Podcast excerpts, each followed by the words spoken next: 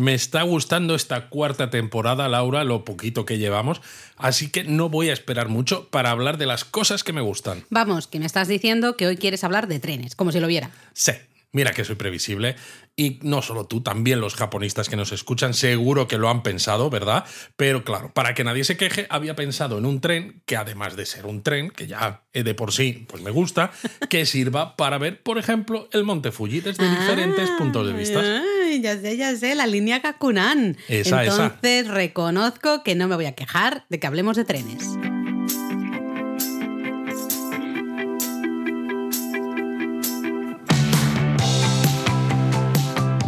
Bienvenidos a Japón a Fondo. El podcast sobre Japón de la mano de japonismo. Patrocinado por Lexus. Experience Amazing. Bueno, yo creo que la gran mayoría de japonistas saben que la excursión por la línea Gakunan es una de mis excursiones favoritas. Es que es fantástica y además es que cada vez recibimos más consultas de gente que quiere ver el Fuji, pero no tanto subirlo, porque mm. además, ¿no? La temporada de subida es limitada, pero que quieren encontrar diferentes puntos de vista y claro, pues hay algunos que son muy típicos, pero si quieres salirte un poco de la norma, ir por lugares un poquito más rurales quizás, con mucho menos turismo y todo esto, la línea Gakunan creo que es perfecta. Totalmente, y, es cierto que cada vez recibimos más consultas también a nivel general, no solo por el, el Monte Fuji, de excursiones diferentes, excursiones que no sean quizá tan conocidas, tan turísticas, tan típicas, entre comillas, no típicas como algo negativo, ¿eh? sino simplemente de, que a lo mejor puede ser destinos un poco más masificados, un que, poco a ver, más que gente. Es posible que de aquí a cinco años estéis haciendo la excursión por la línea Gakunan y todo el coche del tren, pues digáis, mm, aquí estamos todos, somos todos japonistas, ¿qué, está pasando? Como ya ha ocurrido, ¿no? En el, en el lugar este. El restaurante de. El restaurante de, de en Miyajima, que se juntaron varios japonistas y solo había japonistas en la em, sala una, podría tarde. ser, me extrañaría mucho, ¿no? Pero podría ser. Sí que es verdad que disfrutar de las vistas del Monte Fuji es algo que todos los que viajamos a Japón como que tenemos en nuestra lista de deseos, ¿no? Eh, como tú decías, hay muchos sitios desde los que ver el Fuji, si el Fuji se deja, porque ya, sabes, ya siempre decimos es otra. que es muy caprichoso y que siempre está ahí detrás de sus nubecitas y que a veces cuesta verlo, ¿no? Pero, pero bueno, si dices, miras ¿no? la previsión, miras las, las webcams que hay alrededor del Fuji, dices, oh, mira, parece que hoy la previsión es buena y de momento se está viendo, pues venga, voy a hacer una excursión para ver el Fuji, pues nosotros os recomendamos, si buscáis algo diferente, esta excursión, pues por eso, por la línea Gakunan o Gakunan Densha en japonés. Sobre todo porque, a ver, la línea esta es una línea privada de tren, es decir, no os va a servir el JR Pass, para, que es una también de las preguntas típicas, ¿no? De ¿me sirve el JR Pass? Mm, en este caso, no. Une estaciones que se llaman Yoshiwara y Gakunane no en una zona industrial de la prefectura de, de Shizuoka. Zona industrial, pero que al mismo tiempo luego tiene un toquecillo rural muy interesante. Y de hecho pasa por fábricas, papeleras y demás que es una, una vista que se ha puesto muy de moda en Japón en los últimos años. Absolutamente. Y además de esas fábricas que crean lo que los japoneses, luego hablaremos quizá, podemos hablar un poquito de ello, pero esos castillos, ¿no? Un poco de metal, también pasa por pequeños campos de té, eh, pasa por, pues eso, pequeños núcleos urbanos con casitas, con casitas que a lo mejor tienen un balcón que da al Fuji. Bueno, esto es lo que a veces decimos, ¿no? De si el Japón, si existe un Japón rural o no, porque claro, para mucha gente esto sería un Japón rural, pero estos núcleos son urbanos. Urbanos, sí, sí. Pero bueno, pues eso, son pequeñitos, son tranquilos, eh, la gente pues va con mucha calma y sobre todo es que la vista del monte Fuji es diferente desde cada una de las estaciones de la línea. No solo es voy a ver el monte Fuji, que es muy bonito, es muy majestuoso,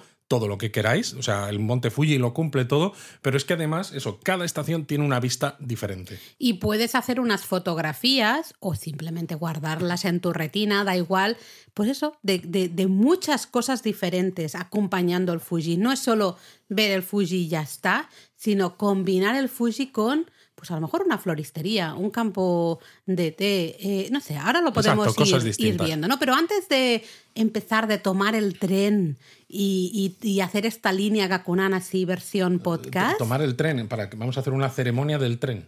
Sí, vamos a tomar el tren. Ya estás tú con tus bromitas. Esta ha sido, ha sido dura, ¿eh? Antes de subirnos a la línea Gakunan e ir repasando un poco que podemos ver en cada una de las estaciones, a mí me gustaría, Luis, que nos contaras un poco la historia de esta línea. Tú que eres el, el fan with trains. Exacto. master. Bueno, pues es una línea que se montó, luego se usó y ahora se ve el Fuji. Ya está. Ah, No. vale, bueno, pues nada, entonces vamos a subirnos. No, fuera de bromas. La línea se inauguró en el año 1936 y entonces no se llamaba la línea Gakunan, era ferrocarril de las industrias pesadas de Nissan. Porque la línea era parte de un proyecto que buscaba hacer de esta ciudad de, Fu- de la ciudad de Fuji un centro industrial importante y querían extender la línea hasta la estación de Numasu, mucho más allá. Luego los planes se retrasaron, llegó la Segunda Guerra Mundial, los planes ya no es que se retrasasen, sino que se cancelaron directamente y fue en 1948 cuando la línea recibe el nombre Gakunan, el que tiene ahora, y comienza los servicios de pasajeros para residentes y trabajadores locales, porque es eso, antes había sido una línea solamente de, para temas corporativos e industriales. Pero sigue manteniendo sus trenes de carga, ¿no? En, en esa época. Sí, sí, sí. Estos trenes se usaban, de hecho, para trasladar materiales y productos de la industria papelera de la zona, lo que comentábamos, ¿no? Estas fábricas por las que se pasa y se siguen usando. Eh, me entiendo que justo después ¿no? de la Segunda Guerra Mundial, con ese crecimiento económico eh, que tuvo Japón, ¿no? Esa, wow, ¿no? ese milagro económico japonés, la línea probablemente funcionó bastante bien. Bueno, fíjate si funcionó que en el año 1967 tenía 5,1 millones de pasajeros, ¿no? La, claro, era un momento en el que Japón estaba en esa, ese milagro económico, la industria florecía en cualquier punto de, de, Japón, los pasajeros crecían, pero ¿qué pasó unos años más tarde? Pues que llegó la burbuja económica y no solo la burbuja, sino el estallido de esa burbuja, uh -huh. la despoblación del medio rural, que ya hemos dicho, ¿no? No es que sea exactamente rural, pero sí, sí es una zona en la que una vez que la industria no deja de tener importancia, la gente se queda, ¿qué hago ahora con mi vida? Porque no hay, no hay, tantas opciones. Y de hecho, en 2012 se canceló definitivamente ese servicio de transporte de mercancías, que era el 20% del negocio de la línea. Pero es que y, ya no daba de sí. Eh, y claro, a partir de ese momento, como sucede con tantas y tantas líneas en, en eso, en zonas rurales o zonas eh, que están perdiendo población, gente especialmente jóvenes que se marchan a grandes ciudades, ahí pues evidentemente Tokio, por ejemplo, bueno, Yokohama muy cerca, se, ¿no? Se marchan a estudiar, a pero estudiar luego ya y ya se no vuelven. Allí, claro. Exacto. Entonces, es una línea, es otra línea, ya hemos hablado, ¿no? De algunas líneas que tienen que luchar por sobrevivir. Eh, claro, tenemos una notable bajada de pasajeros, ¿no? Con lo cual bajan al final los beneficios de, de la sí, empresa. Básicamente la línea Gakunan estuvo al borde de la desaparición. Realmente, o sea, no se puede no se puede decir de otra manera que no sea esto que casi desaparece. Y como en el caso del tren de Wakayama, que ya hablamos aquí en el podcast, el Tamaden ahí exacto. bueno, tuvieron ese, ¿no? La gatita de la suerte y, y, y, decidieron un poco trabajar, hacer cambios en la línea a partir de eso.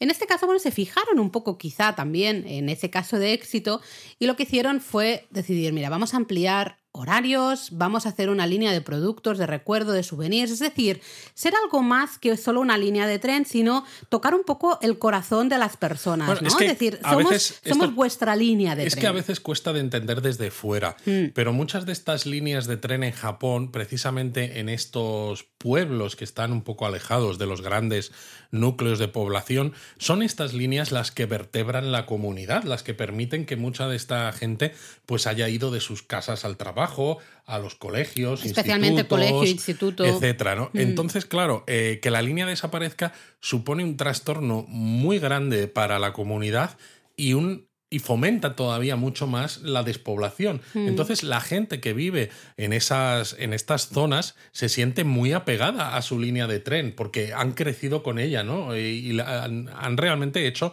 toda su vida gracias a poderse transportar por la zona con esta línea. Entonces, claro, eh, la gente compra estos souvenirs y estos recuerdos. Los primeros que lo hacen son los locales, precisamente para ayudar. Sí, totalmente, porque claro, dicen, a ver, yo tomo la línea del tren cuando necesito o no, no puedo estar todo el día subiendo y bajando del tren. O sea, claro. ¿cómo puedo ayudar? Pues de esta manera, porque es algo que nosotros, Luis y yo, hablamos mucho de esto, luego, cuando, especialmente cuando estamos en Japón y hacemos este tipo de excursiones en según qué líneas, hablamos mucho la diferencia que hay, la conexión que hay de la comunidad con esas líneas rurales o esas líneas. De hecho, como la comunidad a veces incluso hace trabajos de limpieza en las limpieza, plantan eh, florecitas alrededor, ¿no? Justo a lo largo de las vías para que luzca bonito. Que fuera de Japón, aquí pensaríamos que esto es responsabilidad de la empresa o de una empresa de limpieza subcontratada por la línea para que limpie las estaciones o para que embellezca los alrededores de las estaciones. En este caso, en Japón, muchas veces cuando las líneas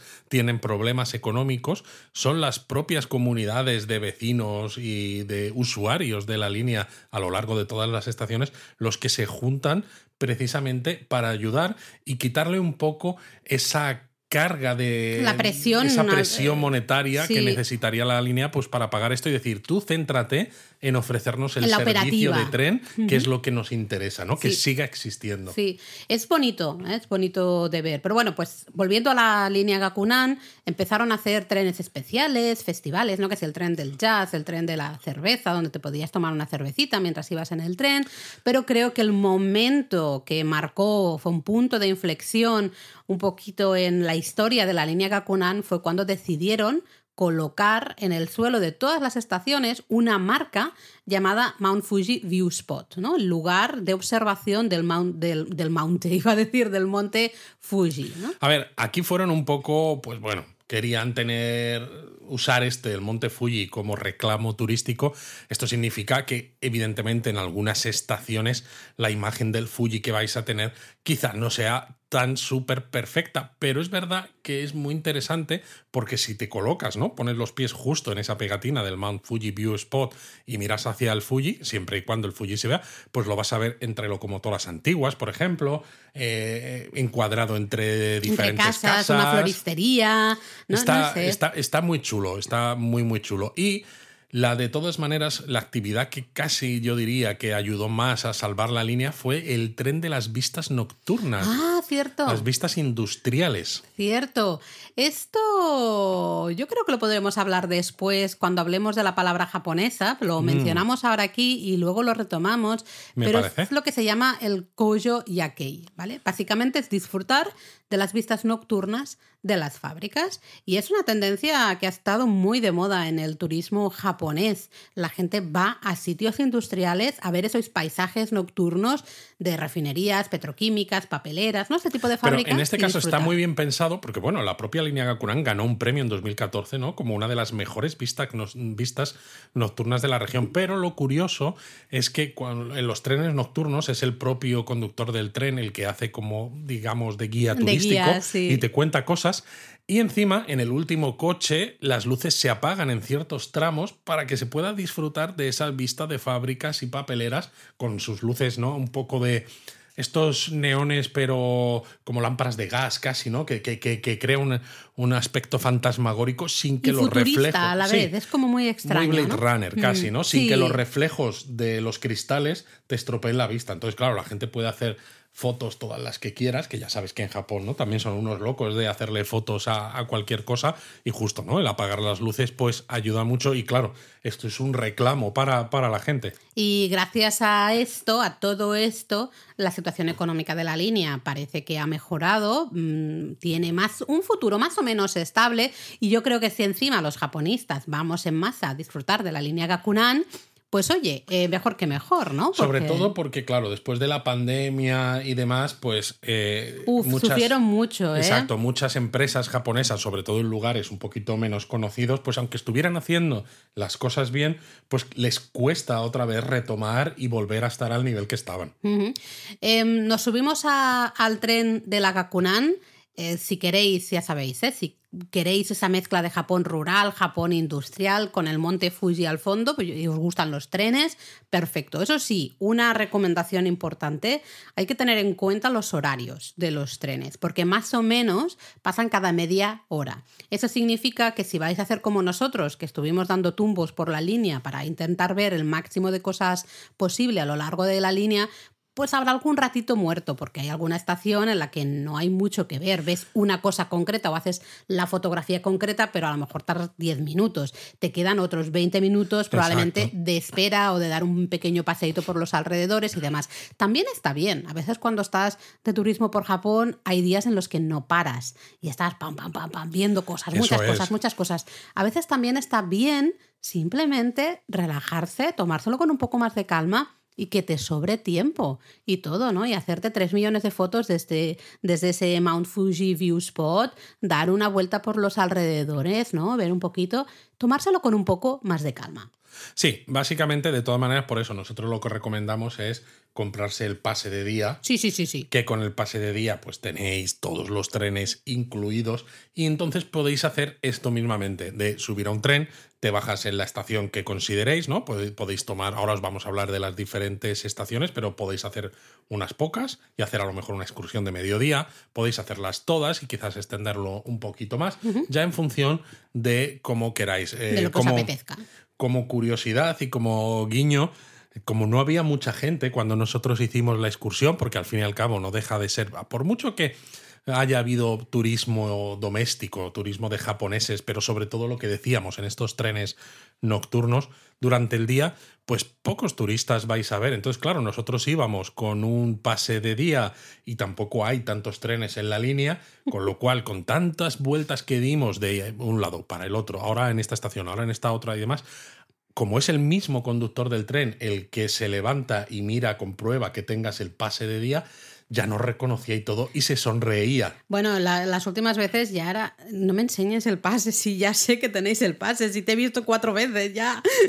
Además nosotros, que somos como muy reconocibles, tú Luis muy alto, yo bajita, Muy Eri. alto y con barbas. Eh, claro, es- yo creo que la gente decía, ¿y esta gente qué hacen aquí? ¿Qué se han perdido. están haciendo aquí? No, Además, no, eso no se han, con- con el no se han perdido porque están dando tumbos por arriba y por abajo, algo están haciendo, están aquí eh, aprovechando, ¿no? En nuestro caso además es que primero no se veía bien el Fuji, luego... eh, También nosotros eso, extendimos un poco la excursión porque se levantó un poco, ¿no? La, la bruma esa que hay siempre enfrente del Fuji se levantó, entonces dijimos, "Ah, pues ahora que se ve el Fuji vamos a volver a tal estación para hacer las fotos desde esa estación, ¿no? Eh, entonces lo alargamos bastante y sí que tuvimos, claro, pues esos ratitos un poco muertos de espera, claro, porque, Pero bueno, ¿no? Pero vamos a hablar chulo, de ¿eh? las diferentes estaciones que Venga, hay va. en la línea. Yo creo que hay que empezar, lógicamente, por la estación de Yoshiwara, Vale. que es el comienzo de la línea. Eh, es una estación, además, que también es de la línea Tokaido de JR. Tokaido convencional, ¿vale? No la del Shinkansen, ¿eh? Exacto, no confundáis con la Tokaido Shinkansen, sino con la Tokaido convencional. Y es esta línea con la que vais a llegar hasta Yoshiwara para comenzar la excursión. Entonces, hasta Yoshiwara podéis llegar con JR Pass y a partir de aquí, pues os compráis este pase de día y vais a los andenes de la línea Gakunan. Exacto, la estación de la línea Gakunan está situada como en un extremo de este complejo de la estación de, Yoshiwara. No tiene máquinas ni tornos, al menos en su momento. De hecho, tampoco podíamos pagar con Suica u otras tarjetas estas sin contacto, con lo cual, eh, pues bueno, básicamente fuimos al personal de la estación, que creo que es la única estación en toda la línea que tiene personal todo el rato, ¿no? Durante todo el día. Y ahí compramos nuestro billetito, este, el pase, el pase de día para dar tumbos por la línea sin problema, ¿no?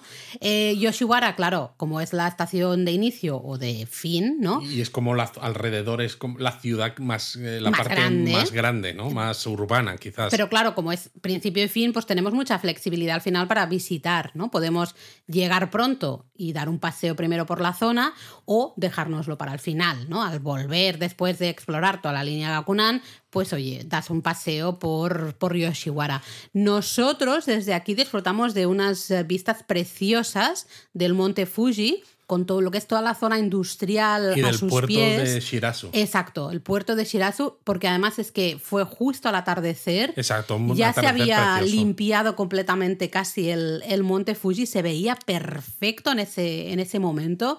Y desde ahí, buah, con la luz del atardecer y demás, unas vistas Y de camino hacia allá, eh, como alejándonos un poco de la estación de, de Yoshiwara, hay un parque que tiene un nombre muy curioso, ¿no? Porque es el Parque Fuji Tominato Mieru Koen, Ah, es verdad. que es parque, que si lo traduces significa parque desde el que se puede ver el Fuji y el puerto. Vamos, más descriptivo imposible, la verdad. ¿eh? Exacto, es súper descriptivo. Y tienes también un pequeño montículo con un monumento relacionado con el monte Fuji, ¿no? Que anteriormente, en el pasado, antes de hacer eh, la subida al monte Fuji, era muy habitual hacer una ceremonia de purificación en el océano. Se tomaban algunas rocas eh, para ponerlas en este montículo y se rezaba por una buena subida y bajada del monte Fuji. Entonces, es curioso porque hacer esta visita, eh, bueno, te conecta un poco con el pasado de cómo los japoneses se enfrentaban a esta subida al Monte Fuji, claro, cosa que hoy, hoy en día no casi parece en el pasado la subida normal. general era desde la base del Monte Fuji, no desde esa quinta estación en la que es lo más habitual en la actualidad, ¿no? Entonces todos los pueblos en la base del Monte Fuji tenían caminos desde los cuales, ¿no? Pues ya uno podía iniciar esa subida al Monte Fuji. Entonces, bueno, dar un paseo por Yoshiwara, de verdad, vais a descubrir rincones preciosos. Yo recuerdo uno, íbamos andando, habíamos ido a ver un templo, el templo eh, Myohoji, y justo pasamos por una casa que tenía un pequeñito campo ¿no? de naranjos. la imagen, la estampa de los naranjos con el monte Fuji al fondo mientras estaba atardeciendo, Jo, pues también precioso. La estampa de la propia estación de tren. con el monte Fuji al fondo. Claro, si te alejas de la estación de tren, es decir, te alejas eh, como alejándote también del monte Fuji en dirección a este, este campo de naranjos, este montículo, este parque desde el que se ve el puerto y demás. Cuando luego vuelves, tienes sobre todo la estructura de esos pasos elevados sobre las vías. como las escaleras. Las escaleras que suben y demás, que tiene una estructura un poco retro, que queda muy bonita porque, claro, al fondo se recorta el monte Fuji. Y esta foto, de hecho, creo que es una de las que hemos dado para los miembros de la comunidad como salvapantallas. Sí, sí, sí, sí, le hemos dado, le hemos dado y, creo que es una que quedó muy bonita. Muy bonita y sale también en ¿eh? nuestro segundo libro, creo. Diría que sí, diría que al final sí que la, metimos, ¿no? Entonces, bueno, eh, podéis ¿Te pasear. Ha la cuña? Me ha gustado mucho. Podéis pasear por los alrededores de Yoshiwara, ya sabéis, antes o después, y ya, bueno, nos subimos al tren Siguiente parada será Yatkomae, pero aquí es importante estar alerta cuando os subáis al tren, porque a los pocos nada metros, ¿no? casi un minuto de dejar la estación de Yoshiwara, el tren va durante un tiempo, como que gira a la derecha y va durante un tiempo como en línea recta hacia el monte Fuji. Sí, hace un giro de unos 90 eh, grados, un ángulo recto. Entonces aquí es conveniente, si estáis eh, tomando el tren en Yoshiwara, pues poneos en el primer coche, es decir, justo detrás del conductor, mm. o si estáis volviendo, poneos en el último coche también para poder ver todo ese camino de vías en dirección al Monte Fuji porque queda muy bonito. Es que es ir, es como la, eh, la vía que va directa al Monte Fuji, ¿no? Parece que vas, ¡pum! Bueno, además, claro, desde el punto de vista fotográfico tienes las vías, el tendido eléctrico y tienes el monte Fuji al fondo, pero claro, esas vías generan un punto de fuga que en la, en la foto, incluso aunque no hagáis foto, ¿no? En la retina la vista te la, te la lleva hacia, hacia, el propio Monte Fuji. Entonces queda, queda, muy bonito. Eh, siguiente estación, justo lo que decíamos, Jatkomae. Eh, literalmente es enfrente de Jatco y este Jatco hace referencia a una filial de Nissan, ¿no? Creo que se llama Jatco Corp.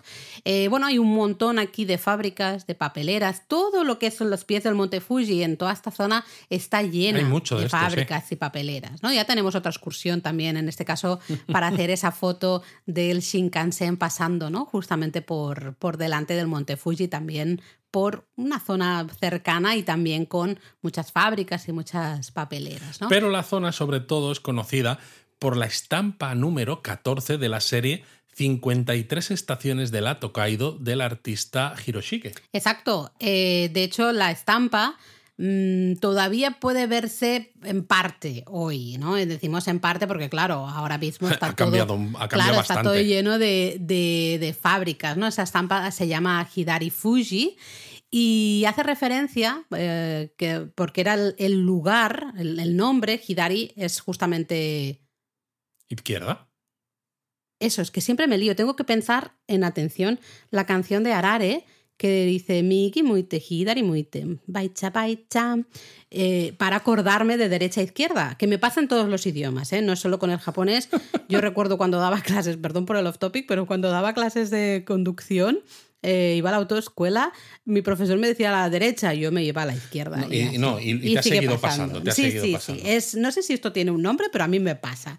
Yo me hago un lío con derecha e izquierda. Sé perfectamente cuál Tienes es la derecha y cuál es la confusión de izquierda. la lateralidad. Algo, así. no sé, algo, algo, voy, voy lateral, voy lateral. Bueno, pues justo era el lugar en el que la antigua ruta Tokaido, ya sabéis, esa ruta que conectaba eh, la antigua Tokio, ¿no? Edo con Kioto, cambiaba de sentido. Y por primera vez se podía ver el Fuji a la izquierda y no a la derecha, como era lo habitual. Exacto, pero además, aunque ha cambiado, porque evidentemente han pasado unos cuantos años, el pino que dibujó Hiroshige en esa estampa sigue existiendo y sigue estando en el mismo lugar. Madre mía, como para buscarlo y encontrarlo, ¿eh? También Ah, te bueno, lo digo, porque de tanta fábrica, no sé yo, no sé yo.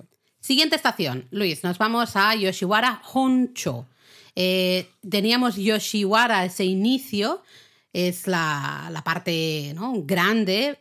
Yoshiwara Honsho sería la parte pueblo de esa parte grande. Es Exacto. decir, como el núcleo más urbano y más eh, con más tiendas, con más gente en la que vive, con más, un poco con más, mm, ¿cómo lo diría? Eh, ambiente de ciudad, ¿no? Sí, bueno, Yoshiwara de quizá más ambiente de... O de pueblecillo un poco del extrarradio, pero Sí, todavía sí, sí, algo urbano, ¿no? Porque existe una calle comercial llamada Gakunan, eh, es una típica Shotengai, aunque en este caso no techada, pero es una Shotengai. Eh, hay tiendas donde se pueden comprar recuerdos relacionados con el Monte Fuji, por ejemplo, la tienda Tokaido Monte Fuji.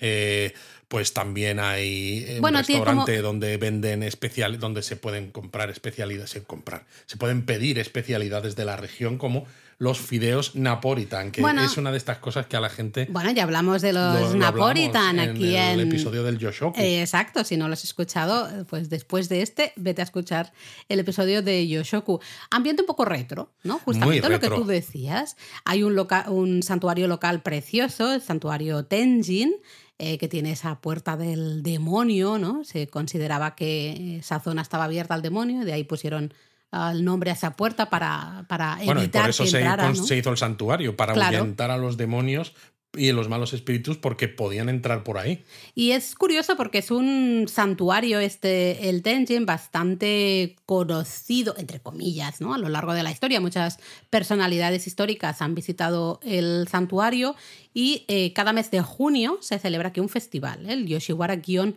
Matsuri, que es uno de los festivales más importantes de toda la región. Pero bueno, aparte de los fideos napolitan en el restaurante Hoshina o los recuerdos relacionados con el Monte Fuji o cualquier cosa que queráis, también podéis ir a una panadería llamada Nitto y comprar un cope pan, que es un Ah. panecillo de origen alemán Sí. que llevan haciendo desde 1931. Nosotros fuimos y estaba cerrada y el disgusto que tuve no os lo podéis ni imaginar. A ver, o sea, eh, llevan haciendo el cope pan desde 1939.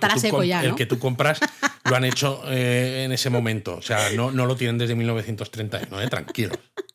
Bueno, la siguiente estación sería la estación de Hon Yoshiwara. Aquí ya veis que vamos dando tumbos por todo ese núcleo urbano, ¿eh? porque todo es Yoshiwara, Yoshiwara. Yoshiwara algo o algo Yoshiwara. Exacto, Hon Yoshiwara.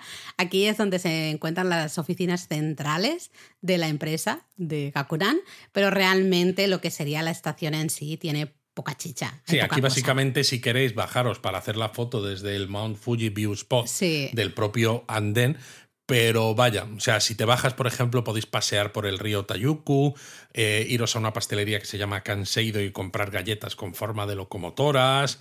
eh, también se, hay alguna estatua que marca el lugar de una batalla de las guerras Genpei. Pues bueno, si sois muy frikis de la historia y sobre todo de la historia de samuráis, pero de cuando de verdad se pegaban espadazos, ¿no? No de los samuráis aburridos del periodo Edo, pues bueno, pues a lo mejor os puede interesar un poquito. Siguiente parada sería la estación de Gakunan Harada, que esta es interesante, Sí. es muy interesante y especialmente eh, si vais con el estómago un poquito vacío, pues os puede Mm, interesar.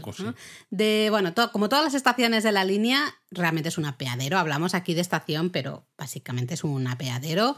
Eh, se divide, eso sí, en las dos zonas diferenciadas, ¿no? Por un lado tenemos los andenes y luego el antiguo edificio de la estación. Pero claro, en la estación no hay personal. O sea, No, ni no, en no. esta ni en ninguna otra, solamente en la estación Solo de, la de primera. inicio.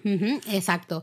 Y claro, os decía, a lo mejor tenéis que tener un poquito de hambre, estaría bien llegar con hambre, pues porque en el edificio, de la, del antiguo edificio de la estación se encuentra hoy un restaurante de soba, de fideos soba, que se llama Mentaro. Exacto, sirven desde hace más de cuarenta y tantos años todo tipo de platos de fideos e incluso tempura y hay mesas situadas en lo que era antaño el vestíbulo de la estación que hoy pues son las mesas donde te sientas a comer y es curioso, ¿eh? fíjate, muy popular, la tempura de pollo, una cosa muy extraña. Y bueno, pues eso, si estás en Gakunan Jarada, no solamente te puedes bajar y hacer la foto del Monte Fuji, sino que luego cruzas las vías, llegas al edificio de la estación y te comes unos soba. Bueno, que has hablado del punto este del Mount Fuji View Spot, en este caso para mí también hay una de las fotos más mm, costumbristas del Monte Fuji, eh, que es justamente, eh, tenemos una floristería local un edificio súper bonito, ¿no? Con un cartel así muy curioso y justo detrás, y detrás sale el Monte Fuji. Esa, esa imagen, esa estampa me parece muy costumbrista, me parece muy bonita. Yo creo que este es uno de los sitios en el que se puede parar un poco, no solamente por por lo de los fideos soba, pero ya que has comido, pues en lugar de subirte al tren otra vez Vamos con a el estómago un lleno, pues se puede pasear porque cerca de, la, de donde está la estación está el Parque Jarada, ¿no? Pues de ahí el nombre también de la estación, o el Parque Yoroigafuchi, que está lleno de luciérnagas cuando es temporada, Más o menos en junio, ya Más o menos en junio, exacto. Ah, Tenéis también en junio puede ser un buen momento porque tenemos el festival, tenemos luciérnagas. junio es un buen momento. Luego cerca tenéis el templo Yomeiji, que tiene un bonito jardín que usa agua del manantial, o el santuario Takifudo, con un montón de esculturas Jiso bonitas, estas guardianas de los viajeros y de los niños. Eh, tomamos el tren de nuevo. Importante, la siguiente estación es la estación de Hina, pero lo que es el tramo entre Gakunan Harada y Hina está todo lleno de fábricas y papeleras. Es uno de los tramos que, por ejemplo, por la noche más, van a llamar la atención. Pero bueno, incluso por el día llama mucho la atención. Mucho, ¿eh? y de hecho, si estás en, el, en los andenes esperando el tren, la vista que tienes en recto, ¿no? Con las vías que pasan eh, y está todo rodeado de fábricas. Exacto, yo lo que recomiendo aquí es acercarse al extremo del andén porque la vía luego hace un giro. Si estás en Gakunan Jarada y estás mirando en dirección a Hina, la vía hace un giro hacia la derecha. Entonces, cuando viene un tren, por ejemplo, lo ves que al principio dice, bueno, se ve ahí como entre los, eh, no sé, las tuberías y las construcciones, pero en el momento en el que hace ese giro ya lo tienes de frente y entonces, claro, lo tienes enmarcado en una especie de túnel, pero no es el típico túnel de piedra en las montañas, es un túnel que todo lo que hay alrededor son conducciones, tuberías, metal y es súper chulo. Aquí, claro, yo lo que recomiendo es si tenéis una cámara o aunque sea con el teléfono, poner el zoom porque eh, ayuda bastante a, comprimir la perspectiva y a darle todavía un toque mucho más retroindustrial. Es muy chulo y cuando te subes al tren disfrutar también de ese paisaje, de ese túnel, ¿no? Un poco de fábricas y papeleras eh, es súper chulo, ¿no? Entonces, bueno, llegamos a la siguiente estación, que sería Gina. Aquí en Gina, bueno, nosotros también nos lo encontramos cerrado, pero hay una tienda que se llama Fuji Dream Studio 501 que se supone tiene una gran selección de productos relacionados con los trenes, con el mundo ferroviario, modelos a escala, cosas así.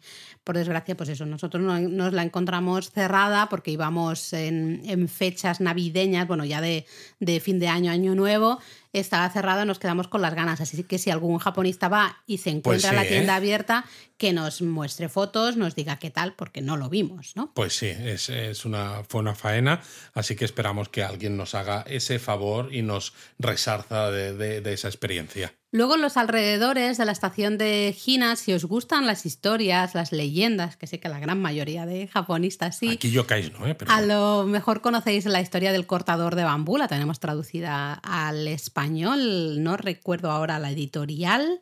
Eh, Taketori Monogatari. Exacto. ¿ah? Eh, la historia del cortador de bambú, pues bueno, se dice que aquí es donde nació justamente la historia de esa princesa Kaguya, ¿vale? En, esta zona. Y de hecho hay un santuario, el santuario Takigawa, donde se dice que descansan los restos del señor mayor que sale en este cuento del cortador de bambú. No sé si será Y de hecho, verdad bueno, no, es que en esta zona hay un parque, el Parque Taketori, que es justo ¿no? el nombre Claro, de la historia, el claro. Taketori Monogatari. Si vais en primavera, en época de floración de los cerezos, pues aquí hay un parque también eh, lleno con más de unos 300 eh, cerezos de tipo Yoshino y con justo el monte Fuji detrás. Puede ser una estampa también muy, muy bonita si encajáis justo que se ve el monte Fuji y eh, están los cerezos en flor, ¿no? Puede Muy ser bien. Muy bonito.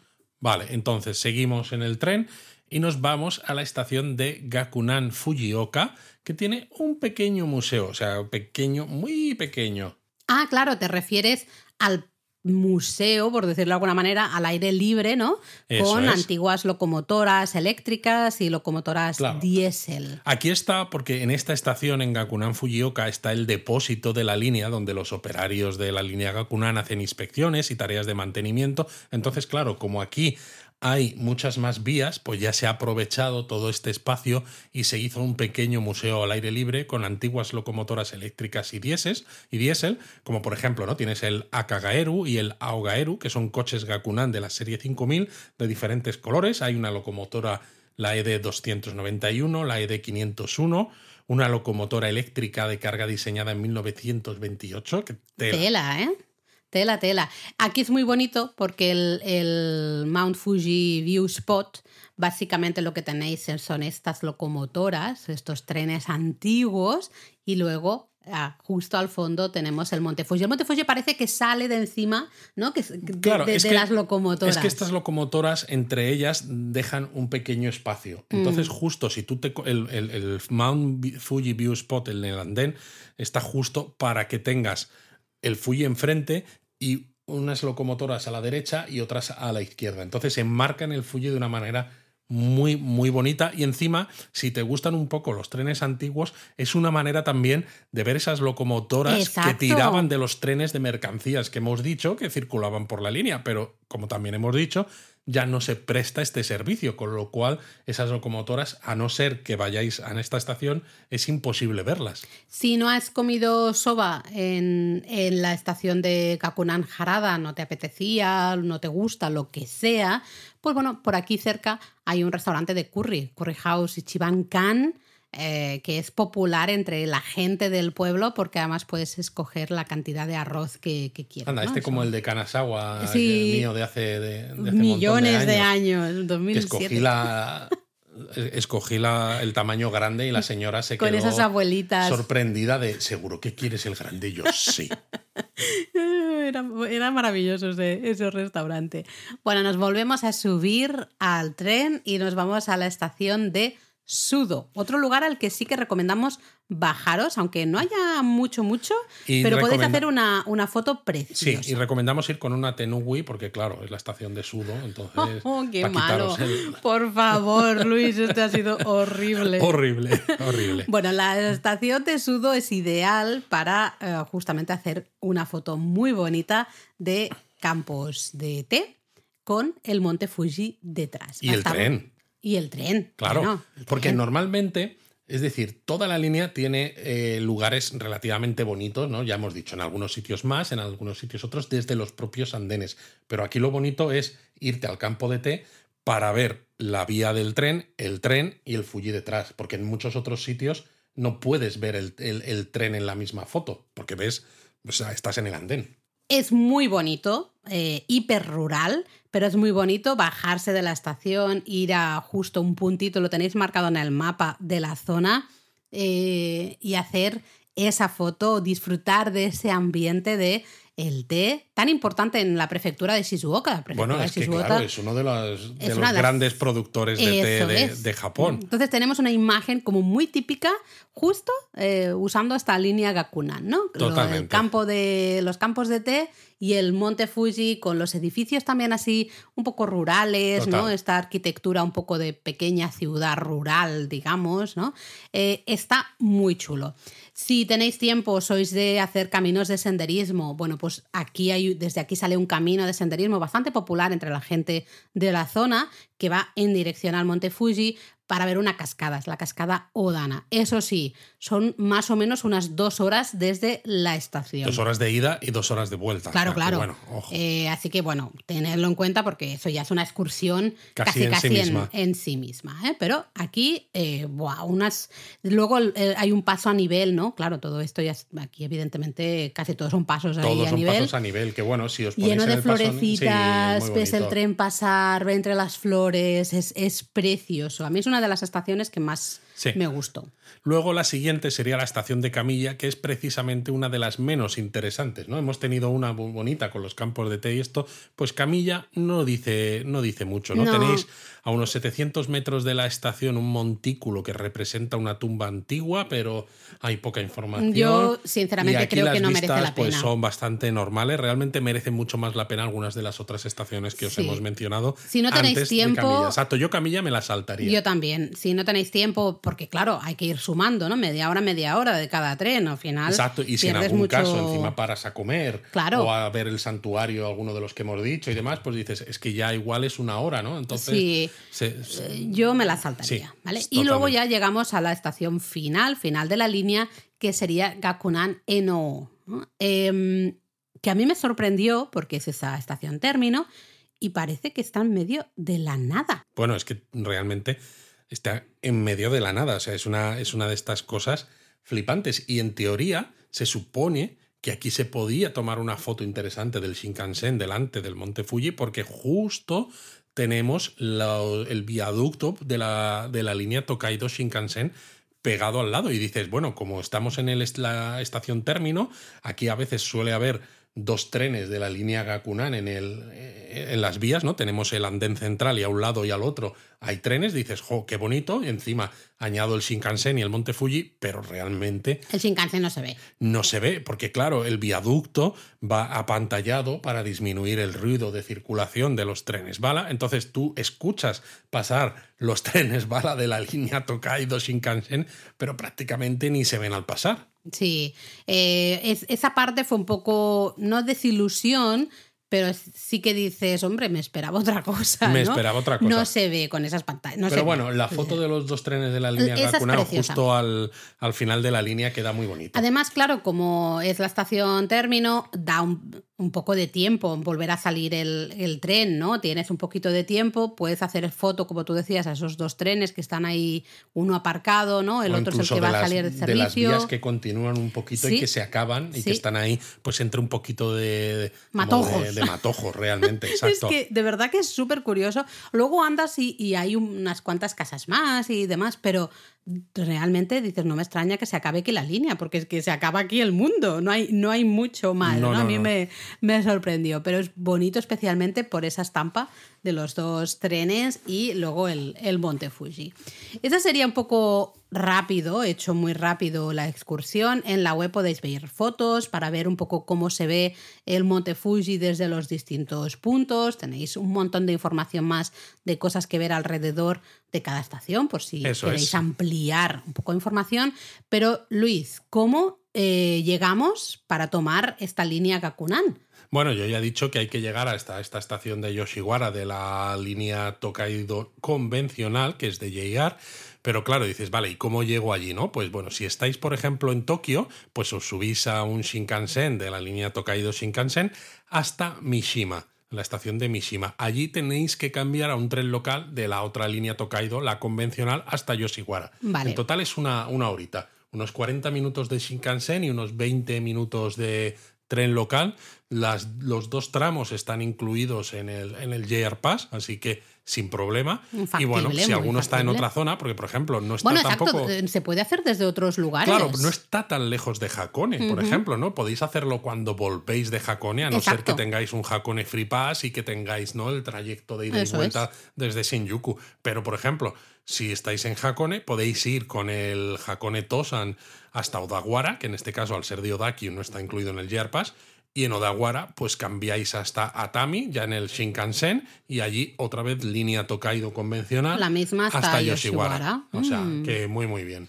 Y gente que a veces nos dice, bueno, yo es que vengo de Kioto o Osaka, podría hacer algo antes de llegar a Tokio, podría ser una opción. Bueno, a ver, eh, la estación de Mishima está en la línea, entonces evidentemente son 44 minutos más o menos desde Tokio, desde Kioto eh, son dos horas y 40 minutos, es mucho más largo, pero poder hacerlo puedes hacerlo. bueno, pues ahí tenéis algunas ideas de cómo incorporar esta excursión en la de la línea Gakunan en Pero en serio, yo la recomiendo, la recomiendo mucho porque las fotos son muy bonitas, el entorno también es el entorno muy diferente sí. y encontráis pocos turistas, la gente es, pues bueno, claro, no están tan acostumbrados a ver gente de fuera haciendo una excursión por aquí y al final todos os sonríen, son muy majos. Es un ritmo muy diferente, es un cuando nos preguntáis el Japón real, ya sabéis que nosotros decimos todo es Japón real. Claro, todo es Japón real. nada es un parque de atracciones, bueno, un parque temático. Bueno, quitando el parque Ghibli Universal y quitando Tokyo eso, Resort, sí. Quitando los parques temáticos, el resto de Japón no es un parque temático, es de Japón real.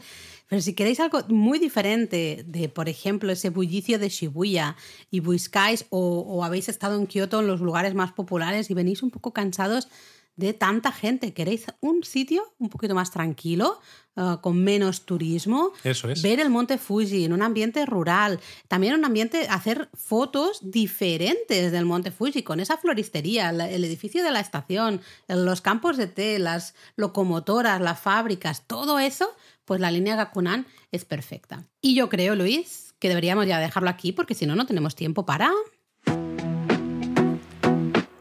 Japonismo Mini. Pues sí, porque además yo creo que este japonismo viene, viene con algunas cuantas cosillas, ¿no? ¿Ah, interesantes. ¿sí? ¿Este japonismo mini viene con cosillas interesantes? Bueno, noticias, historias y demás. ¿Por dónde quieres empezar? Pues, por ejemplo, eh, sabemos ¿no? que ahora a principios, porque esto, claro, eh, esto se emite se emite como si fuera aquí La radio, qué viejuner. Soy muy viejuner, ¿no? A más o menos mediados de septiembre, mediados finales de septiembre, pero a principios de octubre... Luis, no te líes, sí, exacto. Claro, pero a principios de octubre se inaugura en Tokio la, eh, a ver si me acuerdo bien, la Toranomon Hills Station Tower. Es Vale. un nuevo rascacielos que está relativamente, bueno, en la zona de Toranomon Hills eh, y muy cerca de la estación nueva que se abrió precisamente en el metro de Tokio llamada Toranomon Hills Station. Y eh, pues es un rascacielos que va a tener además en las plantas superiores una zona de ocio llamada Tokio Node, que va a tener como creo que hasta una piscina, una infinity pool de estas y un montón de cosas y galerías de arte. Bueno, una locura. Pero es que además, en noviembre se inaugura la torre Asabudai Hills, que va a ser... Eso nos suena, eso nos suena. Eso nos suena, porque ahora mismo la torre más alta de Japón, excluyendo la Skytree, que es una torre de comunicaciones y demás y todo lo que tú quieras, pero el edificio más alto de Japón es Abeno Harukas en Osaka, uh -huh. que tiene un mirador sí. ¿no? y tiene 300 metros. Pero Asabudai Hills tiene 330 metros de altura y va a ser el rascacielos más alto de Japón al menos hasta 2027 que se inaugure la Tokyo Torch. Mami, no paran, ¿eh? No paran. Puede ser que a algunos suene este Asabudai Hills porque aquí es donde se va a encontrar el nuevo Team Lab Borderless. Eh, exacto, que, que se abre en enero de exacto, 2024. Supuestamente se abre en enero de 2024, todavía no hay fecha bueno, específica. Ya no es solo la torre, porque si algunos habéis visto alguno de los directos que hemos hecho en YouTube cuando enseñábamos las fotos de Shibuya Sky, cuando miras desde Shibuya Sky hacia la zona de Roppongi más o menos, sí, sí, se sí. ve un pedazo de edificio porque no solo es que sea muy alto, sino que es, es, muy ancho. Es muy ancho, muy es ancho. gigantesco, que es precisamente Asabudai Hills, que cuando nosotros estuvimos el edificio grande ya estaba construido, pero es que claro, no es solo ese edificio, es todo el desarrollo que se ha hecho alrededor de la zona. Y todo ese desarrollo, además, ¿no? Lo ha hecho eh, un arquitecto que es el mismo que ha hecho el, el de Bessel, que no me salía el nombre. Esta ah, vale, yo ni idea, ¿eh? Thomas Heatherwick. Eh, lo que es la torre, creo que es del estudio de César Pelli, ¿no? El arquitecto argentino, pero toda la parte de abajo, que hay unos edificios con unas formas sinuosas que mezclan además las estructuras de los edificios con, naturaleza, con verde y demás. Esto recuerda en parte, aunque la forma sea diferente, ¿no? Pero estas em, formas sinuosas sí, un poquito, al de Bessel en, en, Nueva York. y es súper chulo, súper chulo. Y esto es eso, uno en octubre y otro en noviembre, a finales de noviembre. Y bueno, mmm, pasa es que esto nos está quedando un poco largo. Bueno. Eh, yo creo que lo podríamos dejar quizá para el próximo Japón a fondo. Una cosa que yo quería comentar. Ah. Mm. ah. Ya sé por dónde vas. Pero, ¿qué tal si lo dejamos para el próximo Japón a fondo y así podemos explayarnos un poquito más? Oh, pues yo creo que sí. Yo creo que a lo mejor podemos hacer un Japón a fondo Específico. especial de, del tema que tú querías comentar ahora, en lugar pues ahí, ahí os dejamos con el y la intriga eh, un par de semanitas y ya está, no decimos más, no decimos más. Luego, alguna noticia más, ¿no? Ya que hemos estado hablando de Montefuji, de línea Tokaido, Shinkansen incluso, ¿no? Aunque sea de forma tangencial, pues hablando más de Tokaido Shinkansen, resulta que JR Central ha decidido que en los momentos de alta ocupación, que son para ellos Año Nuevo, eh, Golden Week y Obon, los trenes de la línea Tokaido, que son los que van de Tokio a Osaka y que paran en Kioto también, no van a tener coches con asientos sin reserva. Es decir, si viajáis a Japón en alguno de estos tres momentos, ya sea un servicio Kodama, un servicio Hikari, un servicio Nozomi, vais a tener que reservar asiento sí o sí. Claro, hasta ahora que era bastante habitual moverse con el JR Pass nacional, ¿no?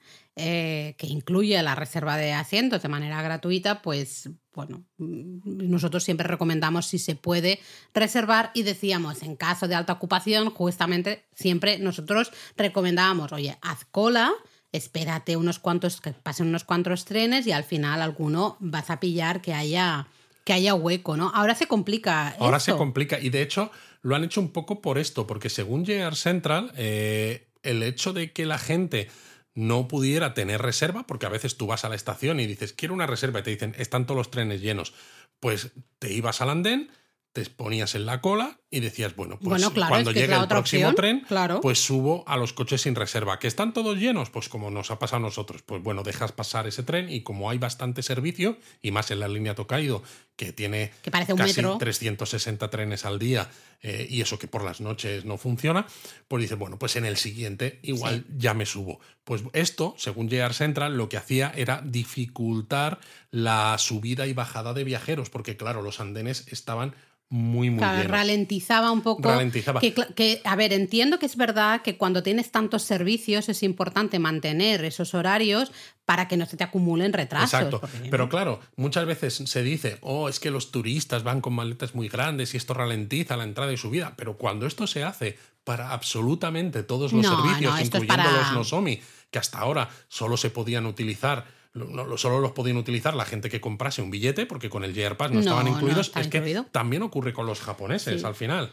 Vamos a ver, a ver, son, es, son pocos momentos, al final son pocos días, la Golden Week, al final es toda una semanita, ¿no? Sí, luego empieza, esto empieza a entrar en vigor justo este año, el 28 de diciembre del 28 de diciembre al 4 de enero, que es lo que consideran ellos el periodo vacacional alrededor de Año Nuevo. Son pocos días, entonces la recomendación que hacemos siempre si visitas Japón en Golden Week, en fin de año, ¿no? Año Nuevo, o en Obon, siempre decimos intenta reservar con todo el tiempo de antelación que puedas o intenta no desplazarte en los días de mayor movimiento de japoneses para evitarte problemas con esas reservas. Esto sigue, e, esta recomendación sigue funcionando tal cual. Entonces, bueno, si vais a viajar en uno de estos tres momentos, nosotros hemos viajado, por ejemplo, muchísimas veces en Obon y muchísimas veces en fin de año, año nuevo, y es verdad que hay mucho movimiento de gente, entonces, bueno, es un pequeñito de hecho, un de todas Maneras, de, todas maneras, nosotros sí que hemos tenido problemas a veces con las reservas en Obon, pero no tanto en año nuevo. No, en año nuevo es verdad que no, porque yo creo que ahí eh, es un poquito más flexible el cuando la gente se marcha a, su, a la casa familiar y hasta hay mucha gente que se queda en Tokio y no se marcha, ¿no? O, no sé. es verdad que no nos ha impactado. Todo esto va a hacer de todas maneras, claro, que haya más asientos para, para reservar. Claro. ¿No? Porque Es que era- hay era muchos el problema ahora hay también. muchos trenes y ahora, pues en algunos casos los trenes del Niño Tokaido tienen tres coches eh, sin reserva, a veces hasta cinco. Entonces, bueno, pues todas esas plazas Todo eso será con, con reserva. trenes a veces cada, pues eso, cada cuatro minutos o, o demás, pues los vais a tener disponibles para reservar. De todas formas, esto lo hemos contado por escrito en la newsletter del martes pasado. Lo digo porque al final esto es en formato aquí audio hablado, pues alguno dice, oh, qué interesante esto, pero a lo mejor se le olvida. Bueno, leeros la newsletter, está en japonismo.substack.com, la del martes pasado. Tenéis esto explicado justo al comienzo. Exactamente. Y comentarios, ¿te cuento alguna cosilla que nos han dicho? Porque hemos empezado la temporada. Bueno, yo te quería comentar Ah, que ¿tú también decíamos en la newsletter sobre Perdón. el Fuji, precisamente, ¿no? Porque está habiendo mucha crítica también Ah, es verdad que al sobreturismo del Fuji, que dices, madre mía, qué pesados están con el sobreturismo. A ver, yo he de decir que vistas las imágenes de lejos de la subida al Monte Fuji, tú ves la foto nocturna que Sí. no se ve nada, Sí, pero un ves una línea de lucecitas que va subiendo por el Fuji, leyendo experiencias, pero atención, no solo de extranjeros, la gran Claro. mayoría de gente que sube al Fuji son japoneses, evidentemente, ¿no? Eh, leyendo experiencias que dicen, es que claro, te tienes que esperar, casi tienes que sacar ticket, ¿no? Para, para, para el- la última parte del ascenso, pues está muy congestionada, hay muchísima gente subiendo. Entiendo que se empiecen a plantear hacer Claro, algo. lo que pasa que yo creo también que el sobreturismo, por lo que sea, o sea, se han estado los tres años que han estado cerrados quejándose de que no había turismo y de que no había negocio ni No se quejaban, Luis, no se algunos sí, quejaban. porque a algunos les ha ido muy mal y han bueno, cerrado claro, muchas empresas. al- evidente, es- esto sí, pero en general Pero no claro, se quejaban. Lo, lo digo por algo, porque es verdad que cuando ves esas fotos te das cuenta de que hay mucho turismo, eh, mucha gente en el Monte Fuji. Pero es que si te fijas en las cifras, este año, o sea, mira que cuesta, ¿eh? Cuesta encontrarlas, porque te dicen algunos, bueno, es que desde 2013 se ha incrementado en un 50% Hombre, el número claro, de visitantes al Fuji. porque 2013 fue el momento en que empezó a crecer el turismo a Japón. Y t- 2013 fue cuando se nombró como Patrimonio de la Humanidad, que le dio un cierto impulso entre los turistas. Pero claro, comparar 2023 con 2013, pues hombre, ¿qué quieres que te diga? Lo que habría que comparar es con 2019, que fue el último año Sí. bueno de turismo antes de la pandemia. Cuesta encontrarlo, pero escarbando un poco por ahí te dicen, bueno, en 2023 va a haber menos turistas al Fuji que en 2019, pero esperamos que es que haya todavía más en 2024 porque vienen los chinos y es que seguramente sea verdad, pero al final te encuentras que dices, si, eh, si tenemos menos turistas ahora que en 2019, ¿por qué ahora se está dando tanta importancia a esto y poniendo tanto el foco que si en los extranjeros que visitan el Fuji cuando en 2019 que había más? No se decía nada. No digo que no fuera un problema ya, porque seguramente Porque lo, lo era es, entonces. lo es. Es un problema de, al final, de los propios accesos, luego un problema de basura. Claro, pero es que se quejan problema- incluso de que si los extranjeros, porque ha habido hasta noticias ¿no? en, en medios de comunicación japoneses, de que como ahora ya están cerrados los accesos, porque ya se ha acabado la temporada de subida, los extranjeros se saltan esas prohibiciones para subir el Fuji, cuando resulta que tú te lees, por ejemplo, Twitter o la red antiguamente conocida como Twitter, ¿no? Estilo Prince. Exacto. Y yo he leído a japoneses diciendo, pero si esto lo hacemos nosotros, que no queremos subir el Fuji con toda la gente y esperamos a que justo cierren y entonces Y todavía vamos no y haya nos nieve, que todavía es Claro. accesible Y nos realmente. saltamos estas barreras, por así decirlo. Lo hacen los japoneses, pero la mala fama nos la llevamos los turistas extranjeros. Bueno, eso es bastante habitual. Yo ya ni siquiera le doy info- eh, importancia, sinceramente, pero sí que creo que algo hay que hacer con el Monte Fuji, pero también creo. Bueno, la- se estaban planteando poner, creo que decían, una especie de, de funicular. Porque, claro, las carreteras que llegan hasta la, la quinta estación, eh, al ser carreteras, digamos, pues eso, eh, Bueno, calzada, de- no puedes cerrarlas, ¿no? Por ley, pues tienen que estar abiertas a todo el mundo y demás. Pero dicen, si ponemos una especie de trenecito funicular o lo que sea que te lleve hasta allí y que no haya accesos de otra manera, entonces sí que puedes establecer unas limitaciones porque sabes exactamente cuántos billetes estás vendiendo para acceder hasta la quinta estación. Bueno, veremos qué pasa. Yo, yo sí que entiendo ¿eh? que, que se intente controlar. Me da igual quién suba, si es japonés, extranjero o extraterrestre, me da absolutamente igual. Sí que creo que está hipermasificado es lógico, entre comillas, porque solo se puede subir durante dos meses. Exacto. Toda la gente se es una acumula. montaña sagrada, tienes un amanecer bonito, hay un santuario Claro, pero arriba, imagínate es patrimonio de la humanidad. lo tal que cual. implica en cuestión de limpieza de baños, Total. todo ese, to- todo, toda la, la- la gestión un Sí, sí, poco, es una ¿no? locura. Eh, en la cima, el propio santuario que hay ahí, to- eh, los baños, todas estas cosas, cómo se gestiona con tantísima gente. El ¿no? codo de tenista del, del monje que está haciendo El los del goshuin. ¿no? Que dices, Dios mío, dejadme parar. Pero, pues, basta ya, basta ya. Exacto. Entonces yo sí que entiendo que ahí hay que hacer algo, hay que poner cupos, hay que restringir un poco eh, el número de personas que suban porque es exagerado. Claro, la reflexión mía iba por el hecho de que es verdad que hay que hacer algo, pero que a veces me molesta un poco que cualquier cosa mala que ocurra vaya un poco también dirigida a veces a los visitantes internacionales, que parece que somos los ONI. Bueno, porque es más fácil echarnos las culpas a nosotros que, que asumir la responsabilidad propia, ¿no? Al final es más fácil, eso pasa en todas partes, es más fácil echar la culpa al de fuera que decir, oye, pues a lo mejor tengo parte de responsabilidad en esto que está sucediendo. Exacto. En fin. Bueno, sí, venga, sí, vamos a los comentarios. Bueno, pues hemos empezado esta cuarta temporada con un montón de comentarios. Eh, Olga decía, por ejemplo, que ya tiene ganas de escuchar el siguiente japonesamente de accesorios. Ya sabéis que De hablamos accesorios relacionados con de- el kimono. con el kimono, exacto. Luego, mucha gente, no voy a decir todos, pero mucha gente comentó, oye, que qué interesante Nagoya, que les habíamos animado a ir a Nagoya y no solo por el parque Ghibli, sino por opciones de hacer otras cosas y también de usarla como base de operaciones para eh, visitar otros lugares. Así que hemos puesto también Nagoya en el mapa. Ahí está. Me hizo mucha gracia un comentario de Jorge que dice, eh, debo decir que agradezco la aclaración sobre la yucata. Lo más seguro que habría andado sin ropa interior camino al onsen, jajaja, ¿no? Eh, bueno, es que es una duda que si no sabes muy bien cómo funciona el tema, puedes llegar a pensar, porque dices, si me pongo esta, esta especie de bata pijama, ¿no? Y me voy al onsen que me tengo que desnudar, pues ya está, solo con esto ya vale. Sí, no. A lo mejor todavía, fijaos, ¿no? Si estáis saliendo del onsen y volvéis a la habitación, pues dices, bueno, mientras no, no. camine con pasos muy largos, que no se me abra mucho, pues a lo mejor no necesito la ropa interior. Pero imaginad, imaginad que estáis en el río Can y salís a cenar con el yucata, porque es muy típico, y no lleváis ropa interior, y estáis ahí cenando y llega a servirte alguien a la mesa y se te abre aquello y se te ve todo. A ver, Madre al mía, qué final desastre. es como no usar ropa interior cuando vais vestidos, ¿no? En ropa occidental. La gran mayoría llevamos ropa interior. Si alguien no lleva de manera habitual. Puedes ir en estilo pues, comando. pues exactamente, pues en el Yucata pasará más o menos al final lo mismo, ¿no? Es la misma idea. Isa nos mostró su obi preanudado en Discord, puso una, una foto de, su, de todo su pack, ¿no? Del, del yucata que tiene. Silvia estuvo mencionando que, ostras, le gustaría vestir más kimono, pero no se, no se termina de animar. Y yo le dije, oye, pues póntelo, vas a un restaurante japonés, vas a una pastelería japonesa, Silvia que le gustan tanto los dulces como a Jaime, ¿no? Pues ponte, ponte el kimono.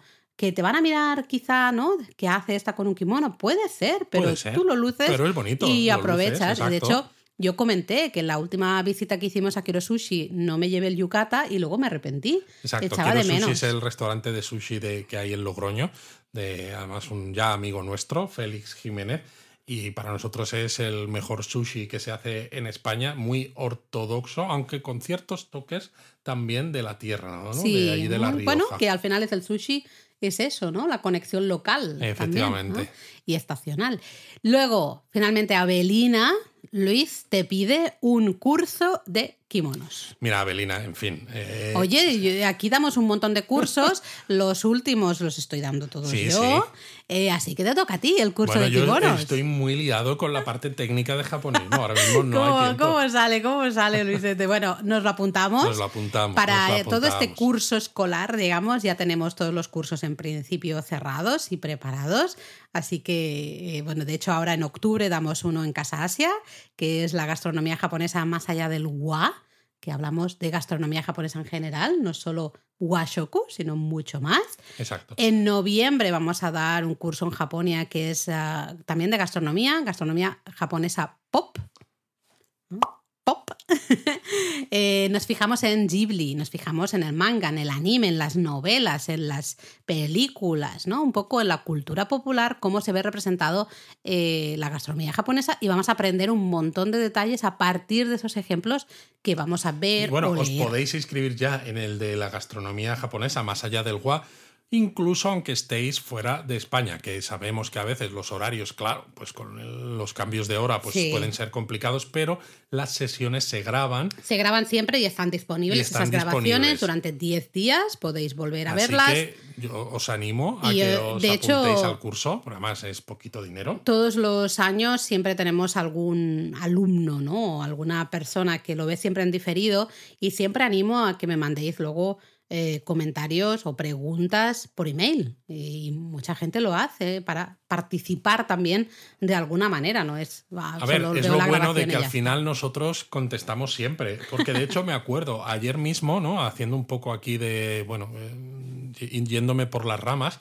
nos escribía alguien a través de Instagram y nos decía, por favor, a ver si veis este mensaje, a ver si contestáis. Supongo que porque están acostumbrados ¿no? a escribir a otro tipo de cuentas que quizás a lo mejor sean mucho más grandes que nosotros, pero bueno, o que quizás no tengan el tiempo o las ganas. Porque nosotros es que contestamos a todo el que nos Contestamos escribe. a todo, a todo, a todo. Bueno, eh, palabra, Luis. Bueno, y hemos- terminamos. Fíjate, hemos mencionado antes lo del Koyo Yakei, entonces a lo mejor podíamos un poco mirar la etimología, ¿no? Esto de la visita, vista nocturna de una fábrica. Sí, porque lo hemos mencionado que es una de las cosas más importantes en ese en esa revitalización de la línea Gakunan, ¿no? Cuando empezaron a poner esos trenes nocturnos para disfrutar de ese paisaje al final de, de fábricas y papeleras, ¿no? Iluminado.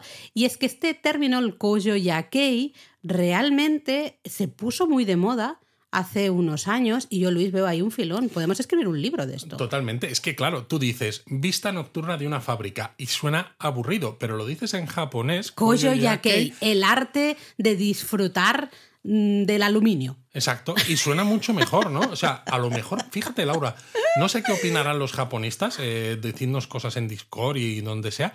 ¿Y si hacemos un episodio hablando de ciertos términos y explicando cuál es su verdadera etimología y qué significan, ¿no? Términos de estos que luego se han hecho populares por ciertas pseudofilosofías, ¿no? O Eh, eso- filosofías de mercadillo. Eso no es un charco, Luis, eso es un océano. Eso es un océano, lo sé, lo sé. Eh, no sé si sobrevivimos. No ¿eh? sé si sobrevivimos a esto, pero bueno. Exacto, bueno, ahí queda. A ver, A ver, yo, creo, yo creo que lo vamos a hacer porque si hay un charco, nosotros vamos Nosotros de cabeza. vamos de cabeza. Pues ala. Bueno, pues hablemos de ese Koyo Yakei. Eh, Koyo realmente es fábrica. ¿no? Eso es. Los kanjis al final es construcción y lugar, lugar de construir, donde se construyen cosas, lugar relacionado con la construcción. Exacto. Luego, pues una pues, fábrica. luego, claro, la, la etimología es esa, pero luego ese lugar de construcción representa cualquier, Cualquier tipo fábrica. de fábrica. Es un ambiente industrial. ¿no? Exacto. Cosa industrial sería Koyo. Con lo cual ya tenemos la primera parte. Y entonces, claro, pues dices, si me habéis dicho que esto significa vista nocturna de una fábrica, pues Yakei será la parte de vista nocturna. Eso es, al final es paisaje y en este caso paisaje nocturno, ¿vale? Eh, básicamente tenemos noche entre los kanjis y vista, paisaje, ¿no? Con lo cual paisaje nocturno. Esto es una palabra que se usa mucho en japonés, ¿eh? el yakei de... eh, nosotros decimos más qué vista más bonita, ¿no? Qué vista nocturna más bonita y desde aquí, por ejemplo. ¿Qué, qué vistas? A lo mejor lo usamos más en Sí, qué plural, vistas. ¿no? ¿Qué vistas más bonitas? Pues diríamos desde Málaga, pues te diría en Gibralfaro. Por ejemplo. eh, Ese es un, y en nocturno también, un yakei maravilloso. ¿no? Unas vistas muy bonitas, un paisaje muy bonito. Eso es el yakei. Claro, paisaje nosotros nocturno. utilizamos vistas, quizás no solemos especificar si son diurnas o sí. Pero existe, lógicamente, no porque los japoneses tengan palabras para todo, sino porque por tal como se construyen las palabras en japonés, al final Que es son uniones de conceptos. Exacto, y unir dos kanjis que, que realmente son, eh, pues eso, dos sílabas Conceptos. prácticamente. Entonces es muy fácil hacer una palabra que explique de una manera muy concisa lo que estás haciendo, ¿no? Entonces eso, vista nocturna en español se alarga un poco, ¿no? Y decimos vistas y ya está, ¿no? Y pues lo, ya será de un tipo o del otro, pero es que en japonés es muy fácil eh, tener un término que especifique lo que estás viendo. Pero fijaros, ese koyo yakei que sonaba tan exótico, ¿no? ¡Guau! Koyo Yakei, ¡uh! el arte de tal. Eh, es básicamente paisaje nocturno de fábricas. Podríamos hacer un libro y tendría una página y explicaríamos esto mismo No, que hemos hecho no, no, ahora. yo tengo muchas ideas. Yo, Ah, a mí me das, a mí me das y yo saco, no tengo problema. Eh, está, quizá ha bajado un poquito de Sí. moda, pero está muy de moda en Japón. De hecho, nosotros descubrimos un poquito el Koyo Yakei en nuestra visita a eh, Kitakyushu. Kitakyushu, no me acordaba. Por la zona de Kitakyushu, Kokura, sobre todo. Que también ahí hay excursiones, autobuses específicos que te llevan a ver ese Koyo Yakei, ese paisaje industrial iluminado, ¿no? Por la noche. Y te dicen, es que claro, todas estas tuberías y estas cosas y tal, parece como un castillo de Disney, pero versión Industrial. industrial, futuri- retrofuturista, no sé muy bien. Es verdad que tiene un algo especial. Eh, Sí, con sí el tiene, sí. humo, ¿no? Entonces de noche, las luces estas típicas de las fábricas. Eh, puedes hacer fotos maravillosas. Y eh, no me extraña que es que en Japón hay hasta revistas dedicadas a los mejores Koyo Yakei, a los mejores paisajes o las mejores vistas nocturnas de fábricas, eh, que te animan justamente a hacer turismo por estos lugares, ¿no? Bueno, es turismo eso, muy es un diferente. turismo, de nuevo, un poco diferente. Totalmente. Lo que pasa que, claro, en este caso, si no sois japoneses y no tenéis un coche, a veces puede ser más complicado por el difícil, tema sí. del transporte El público, del Sí, acceso. Entonces, bueno, pues si tenéis un coche de alquiler, evidentemente es mucho más fácil poder ir a sitios como esto, porque la propia línea Gakunan.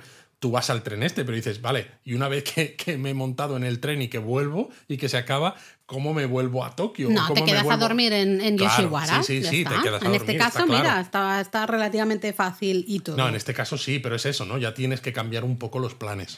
Eh, mm, a mí esto del Koyo Yakei, tengo ganas de hacerme alguna excursión. En Bueno, algún a próximo ver. viaje deberíamos añadir algo de Koyo Yakei a, Bueno, a ver si- a ver nuestra si nos encaja. A ver si nos encaja. Bueno, pues ahí queda dicho.